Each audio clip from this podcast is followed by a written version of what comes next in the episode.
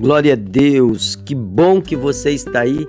Eu sou teu amigo, pastor Ednilson Fernandes, e esse é o nosso encontro da manhã, palavra do dia, trazendo uma rápida reflexão, orando a Deus com você e orando a Deus por você. Hoje nós temos uma meditação do trono de Deus a respeito do poder das palavras, vai te fazer muito bem. Abençoando você Lembra de compartilhar, assim você abençoa mais alguém. Inscreva-se no canal, clique em curtir e assim você me abençoa também. Amém? Posso contar com você? Conta comigo, estamos juntos. Vamos então à palavra do dia.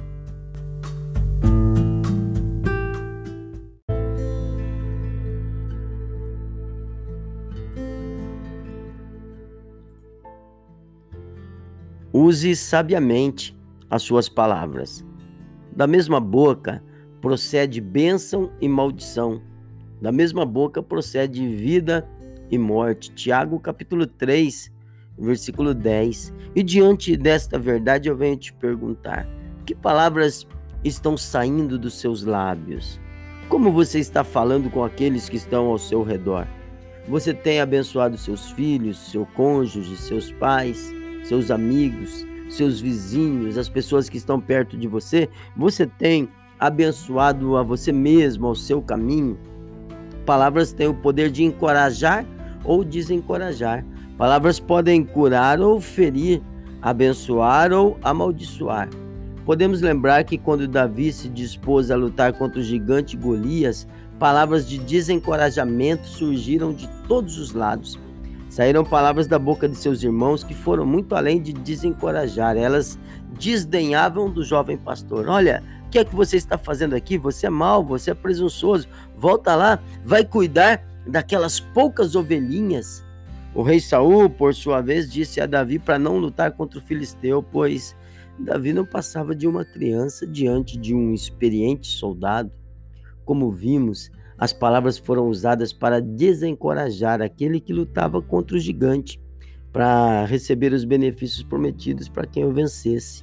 A primeira luta de Davi, o primeiro gigante que Davi teve que enfrentar é o gigante da praga, da maldição, das palavras de desencorajamento. A primeira luta de Davi foi contra essas palavras de descrédito, de rebaixamento. As palavras que saem dos nossos lábios e as que escolhemos para nossa vida, para dizer a respeito de outros, devem ser palavras que constroem, palavras que edificam, isso é, de bênção. Tiago afirma que a língua é um pequeno órgão e pode provocar um grande incêndio. Use sabiamente as palavras, pois palavras são instrumentos que, bem manuseados, constroem lindos edifícios. Que suas palavras abençoem, que suas palavras enriqueçam, e levem outros ou você mesmo a grandes conquistas. Que o Senhor te abençoe e ao invés de ser um causador de feridas, você possa ser um restaurador de vidas. Em nome de Jesus. Vamos falar com Deus.